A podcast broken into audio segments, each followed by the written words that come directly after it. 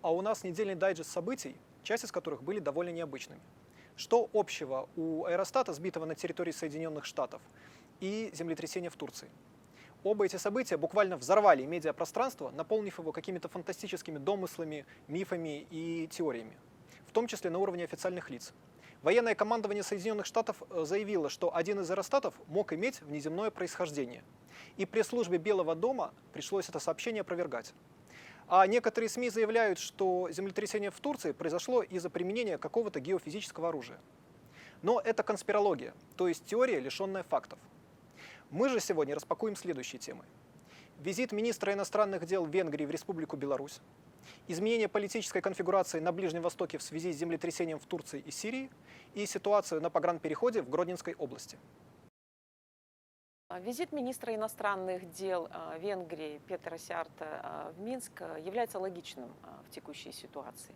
Количество стран, заинтересованных в дипломатическом разрешении конфликта в Украине, снижается, в то время как запрос на мирное урегулирование от граждан ЕС возрастает. Сегодня главной ценностью в политической сфере является договороспособность. Она предполагает трезвую оценку ситуации и ресурсов – стратегичность мышления и обладание навыками ведения переговоров в остро-кризисных ситуациях. Очевидно, что в европейской мозаике белорусский пазл останется востребованным постоянно. Беларусь и Венгрия прекрасно осознают, что обязательства перед союзами, в которых они состоят, являются принципиальными. Вместе с тем никто и ничто не может помешать им быть единомышленниками в вопросах, имеющих глобальное значение. Реакция мирового сообщества на гуманитарную катастрофу в Турции и Сирии подтверждает восходящую направленность тренда на дальнейшую политизацию международного сотрудничества в гуманитарной сфере. В условиях напряженной внешнеполитической обстановки перед турецким руководством стоит весьма амбициозная задача по восстановлению инфраструктуры жизнеобеспечения в пострадавших районах.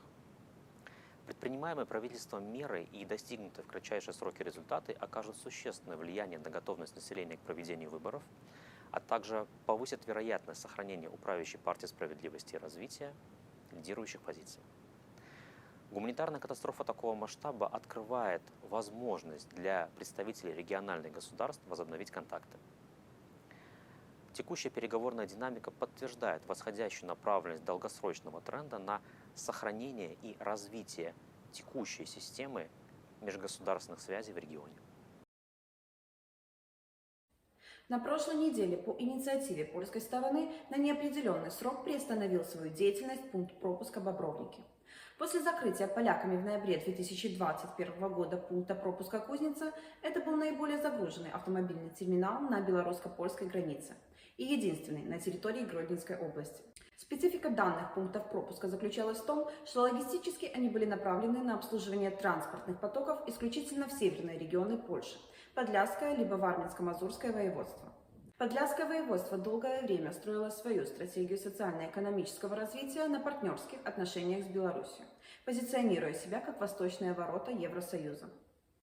Перекрыв автомобильные потоки в направлении Подлясья и из него, польская сторона ограничила возможности деловых кругов этого периферийного региона, создала предпосылки для миграции бизнеса и зависимость от бюджетных дотаций.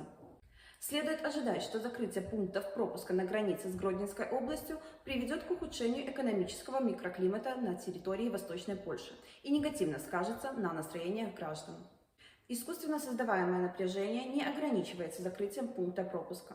Обращение посольств Франции, США и Канады к своим гражданам немедленно покинуть территорию Беларуси также является фактором информационно-психологического воздействия и создает дополнительную турбулентность в обществе.